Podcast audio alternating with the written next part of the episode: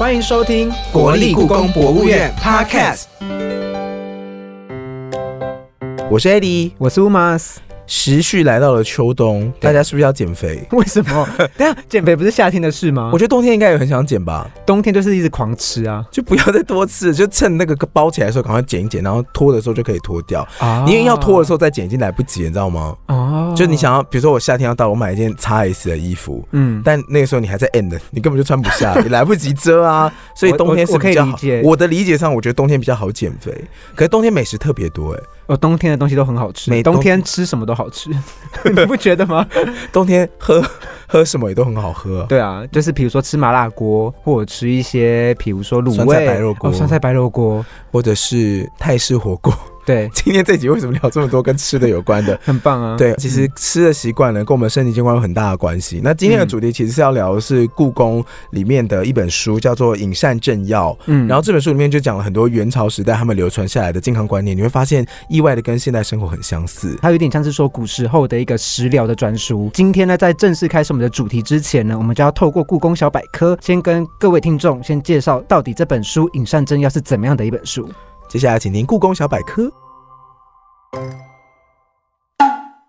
古代的养生专书《饮膳正要》。在古装剧里，有个三病四痛时，就是宫里的太医登场的时候啦。可是你知道吗？古时候的太医呀，除了医病熬药，还身兼营养师的工作哦。元朝有名叫呼思慧的医生，他是宫廷的饮膳太医，不只是治病大小事。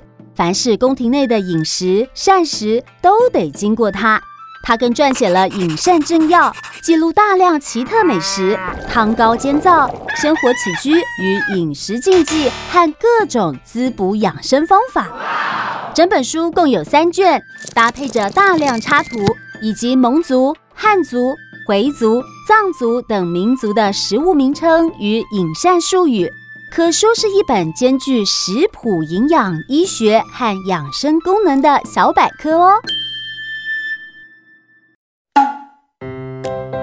听完了刚刚的故宫小百科，我们了解了《饮膳正要》呢，它所讲解的一些内容。那今天呢，我们就邀请到故宫的图书文献处刘世群助理研究员呢，要来跟我们聊聊饮食养生的一些相关的有趣小研究。欢迎世群，欢迎世群。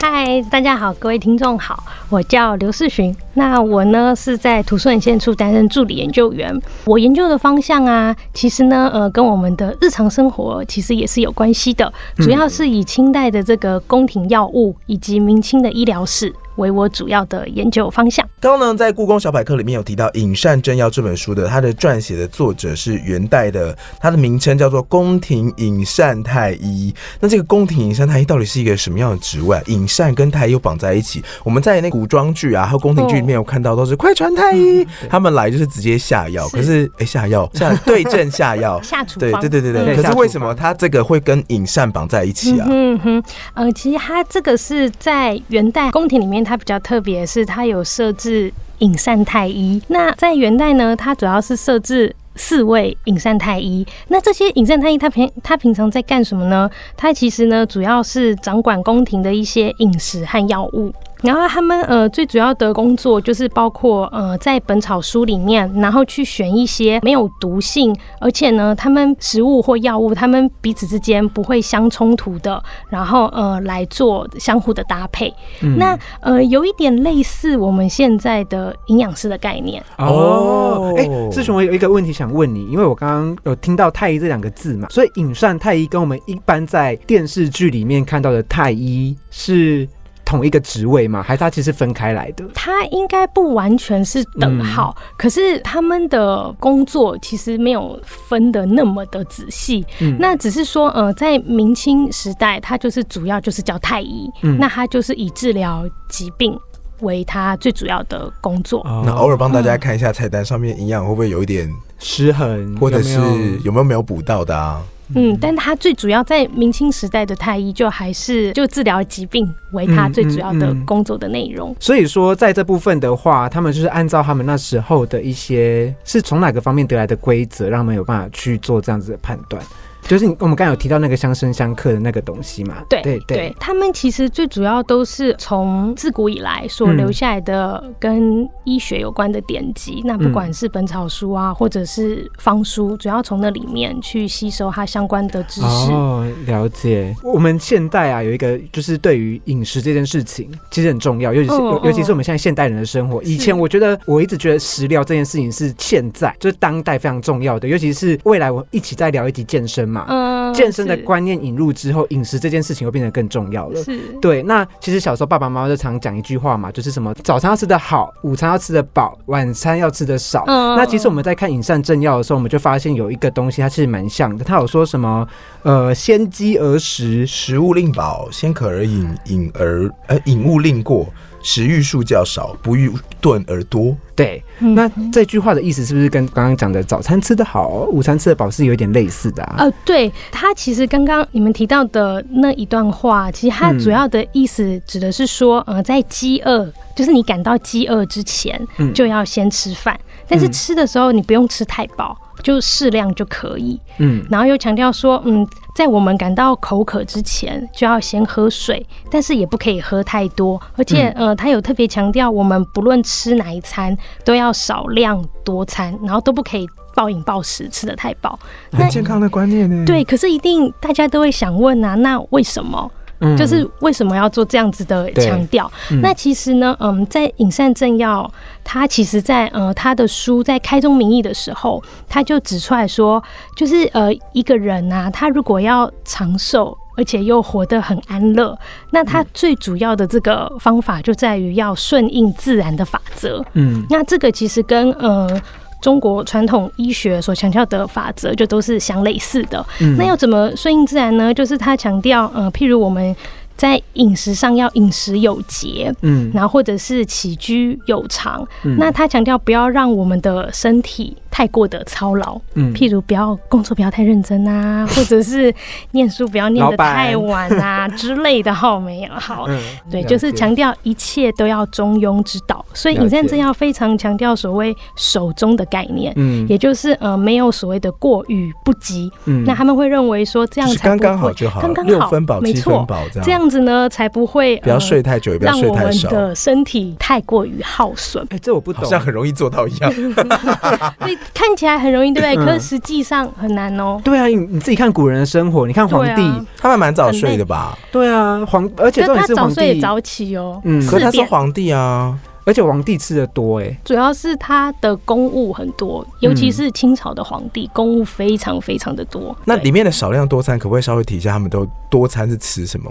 餐餐吃火锅吗？当然不可能，因为餐餐吃火锅就暴饮暴食。剧集里，面会吗？我不能吃蔬菜火锅，就是那个宫廷剧里面可能都会有一些聊天的时候，两个人坐在一起，中间会放一盘果子。嗯或者是一些小点心，那就是他们的少量多餐吗？也是类似的概念。那他们如果在吃饭的时候桌上摆那么多道菜，有在少量多餐吗？那个吃起来也很开心哎。但他不会全部都吃掉，哦，对吧？他可能就是尝几口，然后尝尝味道。嗯，然后我们在艺术上通常都会强调吃到七分饱就好。哦，嗯，刚刚那个 Eddie 有提到说，就是吃火锅这件事情，然后我们刚刚就有聊到，就是在清朝皇有两个皇是两个皇帝吗？特别爱吃火锅，嗯，其实只要是满洲人都都爱爱吃火锅我觉得，清朝整个风潮风气都很爱吃火锅，因为那个是他们其实一直都有的食物。那他吃的火锅跟我们吃的火锅不一样吗？嗯，他吃的火锅在满洲人他们最主要嗯。就是以猪肉为主，嗯嗯，然后会加一些譬如说像酸菜，就是这个是他们最主要的一个配菜，或是它火锅里面的食材。那在这本书里面，其实他有提到，他把食物归成四性五味。嗯因为请世群帮我们介绍一下，什么是四四性性五味呢？嗯哈，呃，所谓的四性五味，其实它都是强调是食物的特性。那四性指的就是说，这个食物它有寒、有热、有温、有凉这四种的性质。譬如我们都知道，呃，有些像西瓜，它就是属于寒。热量，这跟温度有关吗？还是它的呃，属性主要？跟这个食物本身的属性会有关，因为在中医里面，它会强调所谓的阴阳会互补，阴阳会对立，嗯。阴阳会相克，阴阳会嗯调和。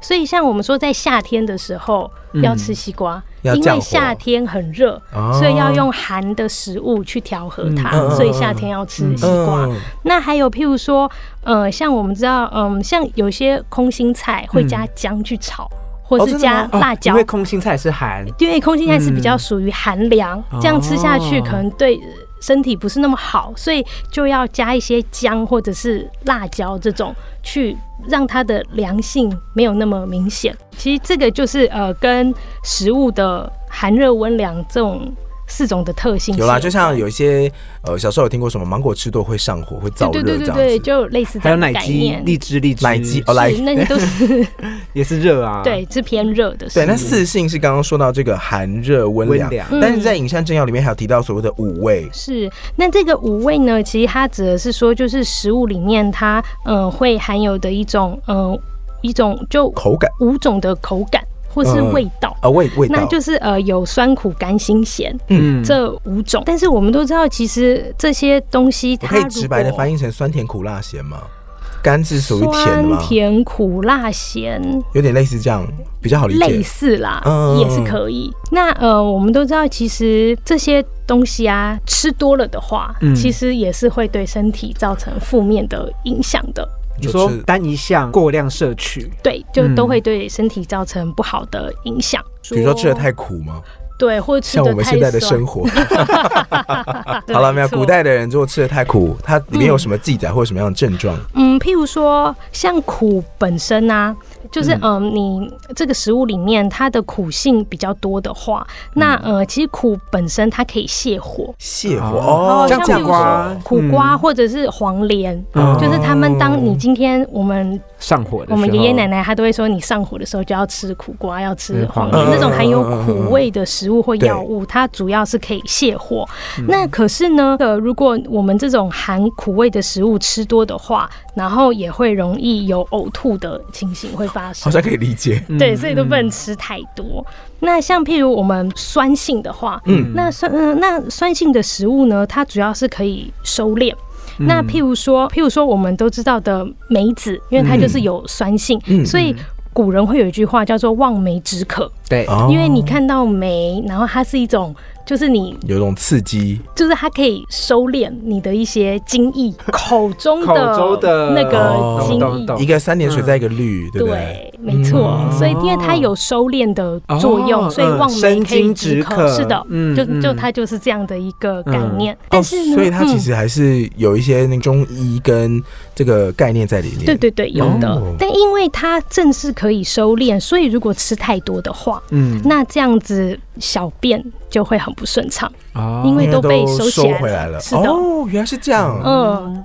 所以它就是很有趣，就是你适量的话，那对心呢？心应该就是辣吧？吃太辣会怎么样？心就是呃，如果吃各位爱吃辣的同学哦听清楚了这个很重要哦。这个很重要。好，因为啊，其实这个心它的气味它会往上升，是比较嗯像一种熏蒸的那种感觉。蒸哦，就是熏蒸就是那个气在你体内会有那种就是点辣到头熏蒸皮发麻没错感觉。，所以如果我们从正面的角度看，这样的一个熏蒸呢，它可以散寒，可以发热，所以。冬天就会吃适合一些稍微比较辛辣的食物。嗯但是如果你吃太多的话呢，那你会使就是整个气都往肺里面走，嗯那你就会觉得有那种火烧心的感觉。哦，会修心，嗯，所以气急攻心所以腥味太重的食物也不可以吃太多。哦，会会有很那个郁结的感觉。是嗯好，那我想问，吃太咸呢？吃太咸我咸想要先的话呢，插个话，是因为我觉得台湾人蛮多很咸的东西，比如说很喜欢爱点的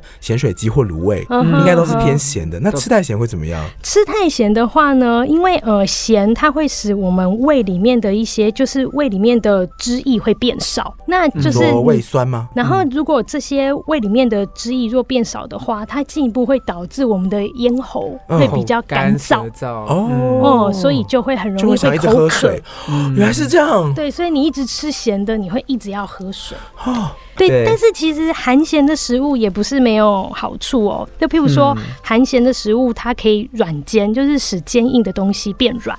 嗯那譬如说，呃，像有些人在脖子上会长那种淋巴结，嗯，它叫做裸粒，嗯就是一颗一颗的。嗯那这些东西呢，呃，就是中医就会提醒说，可以吃一些含咸的食物。可这个咸，它最最好是天然的，嗯，天然的咸是天然指什么？海水、对，就是长在海里面的东西，譬如说像昆布。哦，嗯味增汤。类似，所以就会说要多吃昆布，然后这样可以消除这个裸粒，就是使它嗯变得比较软。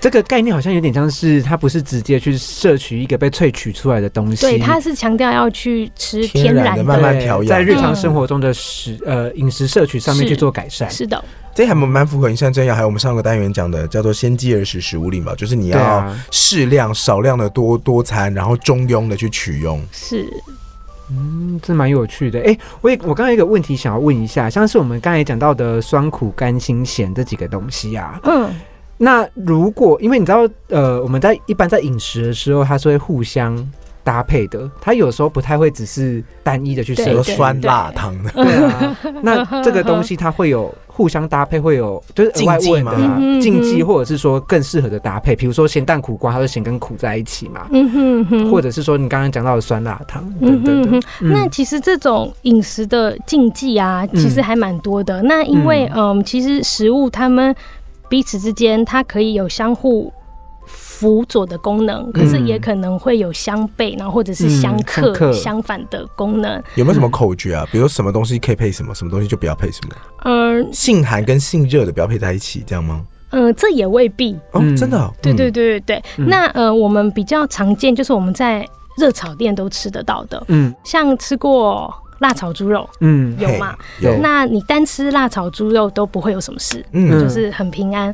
好，那也偶尔会点个炒螺肉，对，对，这也很 OK。嗯，好，那如果我们今天呢，把这个嗯猪肉塞进田螺里面，嗯就会有一道新的菜色叫做田螺塞肉。嗯，哦，没吃过。对，那如果嗯吃了田螺塞肉的话呢，会发生什么事？就是艺术上就会记载会掉眉，就你的眉毛会掉下来，就是跟蜡笔小新一样。你看我的就只有半边眉，你觉得我在担心吗？哎应该是不需要。我我还因为我纹眉了，所以我应该 没有了。可是可是如果照理来说，我两边都有刺的话怎么办？就是比如说我这道菜是吃猪肉，然后这道菜吃螺螺，没差吗？我觉得如果你是分开吃，嗯然后有相隔一些时间，应该还好。嗯，嗯，对，然后呃，猪肉跟螺肉其实他们在一起吃，那螺肉是小小的那种小猪雷对，对还是说对对对对很大小的那种？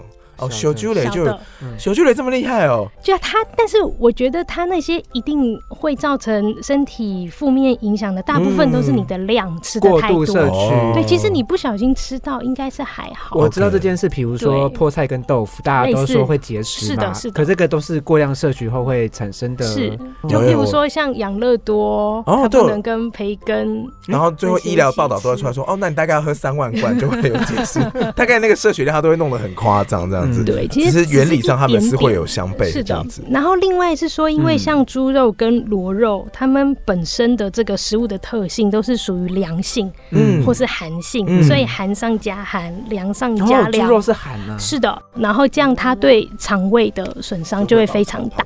那刚刚提到的这个是一般日常生活当中的饮食禁忌。那如果是生病的时候，不晓得这本书里面有没有提到生病的时候他会说，哎，要补什么，或是说什么是禁忌？这个哈是因为呃，我们刚刚有提到食物里面它有所谓的四性跟五味嘛，对不对？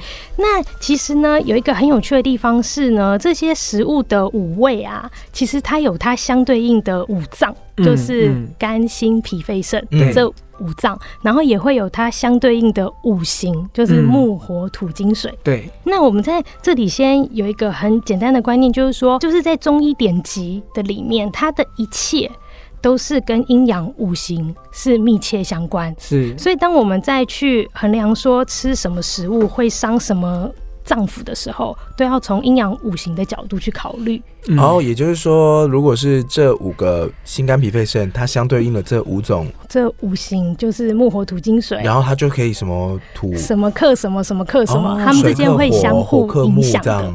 对，那比如说哦我举个例子，嗯那像呃，我们有提到说酸、苦、甘、辛、咸、嗯这嗯五味，会对上木、火、土、金、水对，这五行，嗯然后会对上肝、心、脾、肺、肾嗯这五脏。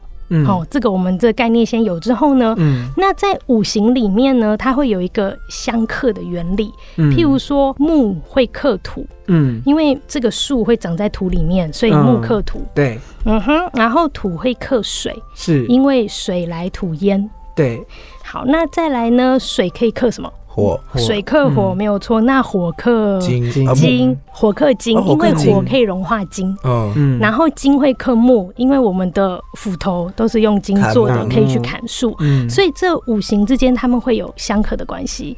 嗯。那在这样的理解下，那我们来看哦，我们刚刚说这个酸，嗯。它不是会对应到五行里面的，木。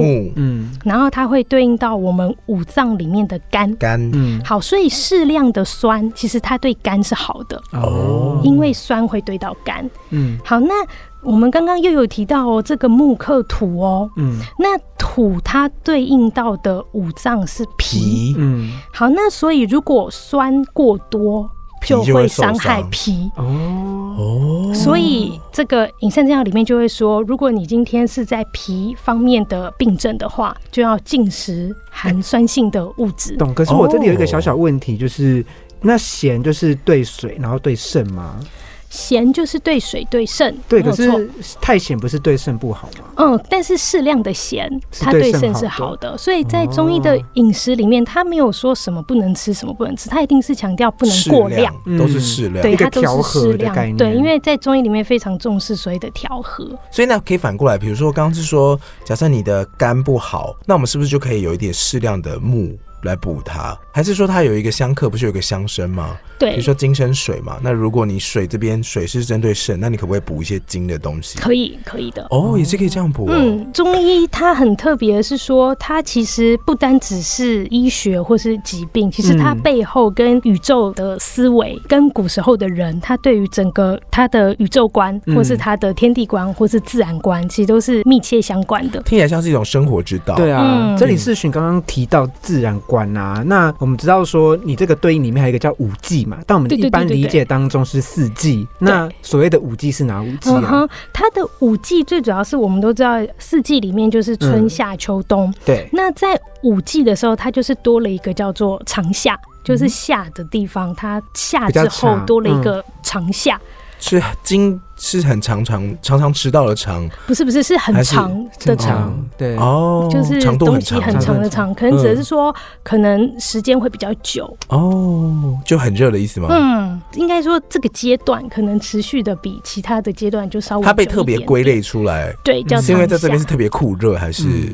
呃，其实有一种说法啦，嗯。是说，因为在中医里面，它其实是有它的一套的理论，那都是会对应到五，不管是五季、五方、五味、五脏，嗯，所以他希望可以再有一个五季，所以哦。才会多一个长长夏。夏，那所以在长夏里面是也是有什么东西能吃，什么东西不能吃？呃，譬如说在长夏的里面，因为呃，它对应到的这个五五五色嗯五主要是黄色，所以有的时候就还有会说五色，有，这我们待红橙黄绿蓝，青红呃，黄白呃，它最主要是对，就是青红黄白黑，青红黄白，白。青是什么颜色？青是绿，青红黄黄白白黑哦，嗯，然后所以像如果今天是冬天的话，嗯那就要多吃一些黑色的食物。哦，世雄有没有推荐？就是说，如果台湾人他在冬天，他应该适合吃些什么？或黑，的，嗯嗯哼，呃，那嗯、譬如说在冬季的时候啊，嗯那就是我们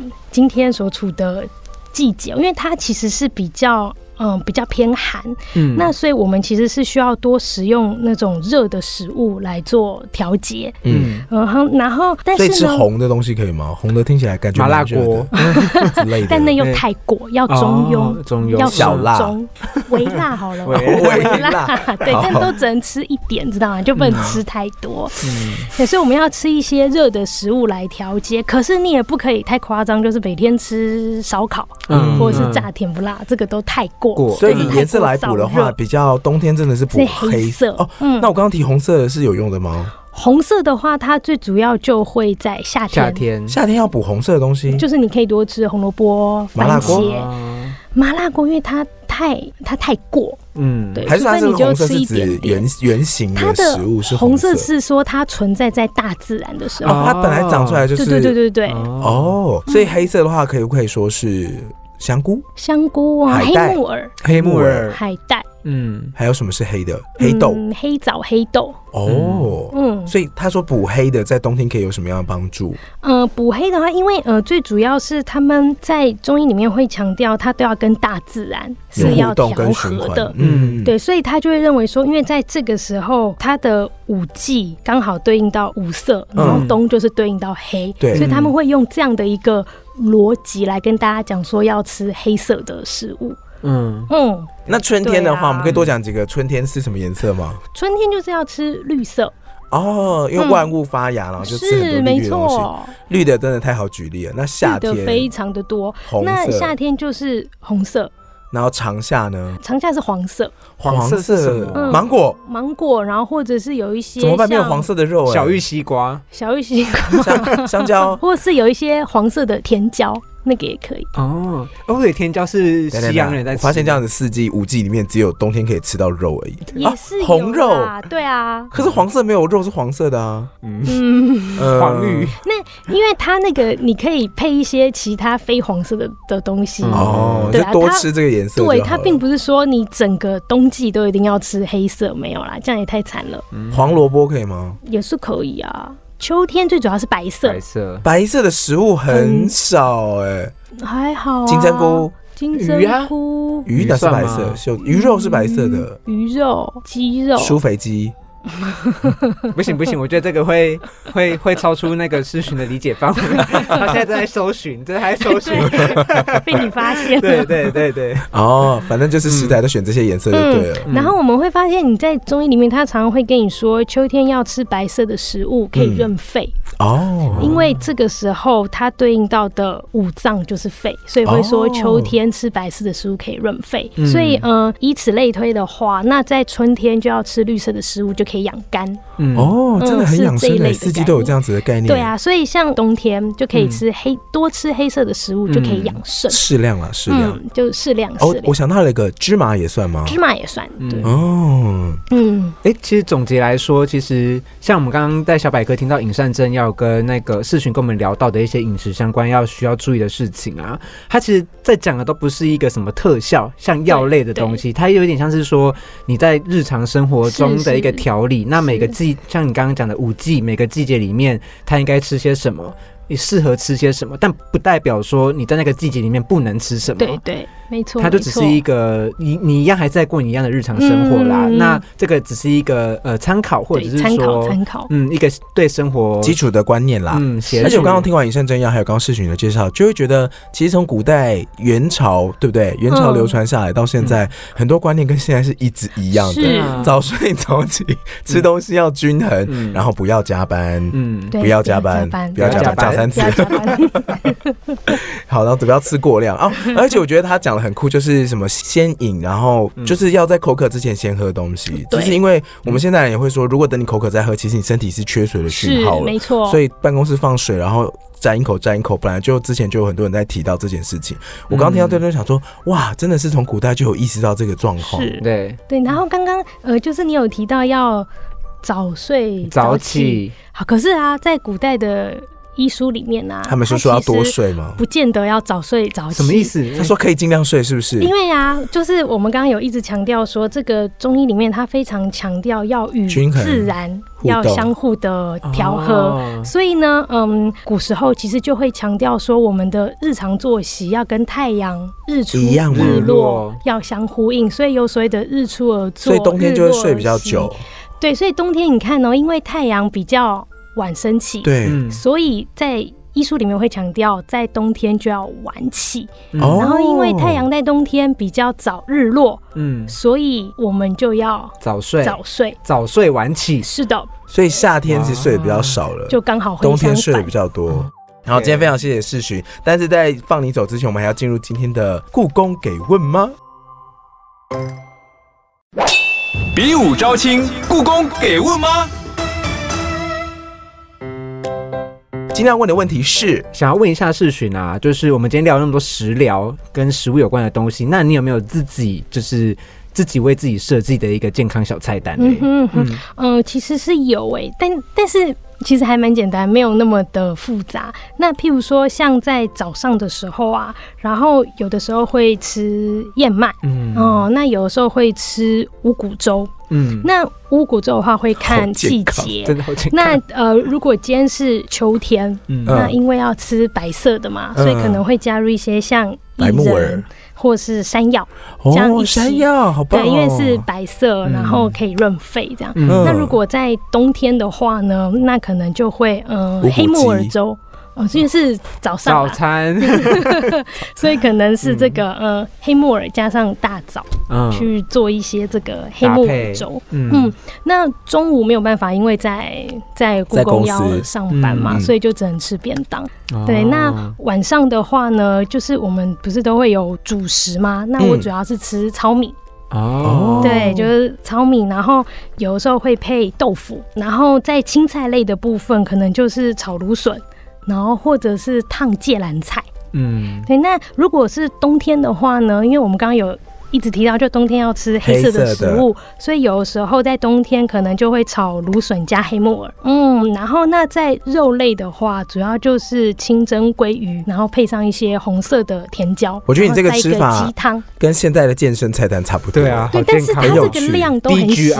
但是量都很小，对，就是是量都不多，就是嗯不会那样一大盘或一大锅。难怪你看起来就是容光焕发的感觉。那那你这样子吃这么吃的这么健康小 paper 的话，那你看同事如果说想要吃大餐啊，或者他们有时候吃的太过的时候是，你内心会不会觉得哇，真享受？